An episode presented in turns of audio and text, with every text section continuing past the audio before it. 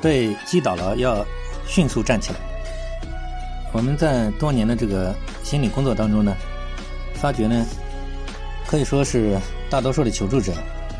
起因可能是因为生活上，或者学习，或者工作，或者是事业上各种原因，就是被生活给击倒了嘛。那么被生活击倒了呢，他们呢，其实就是在这里面沉浸到这种失败里面、挫败感里面。始终不愿意站起来吧，所以我们觉得呢，一定要养成一种被击倒了要立刻马上站起来的这种习惯。我们研究这种成功者，你看成功者他们一开始呢，很多年轻的时候也并不是说都很顺利，所以他们的处境也很多都很悲惨。但是呢，你看他们就有一些很好的精神和品质，他们大多数呢。没有太多的时间去顾影自怜，可以说呢，我们在他们身上呢，几乎都看到了一种，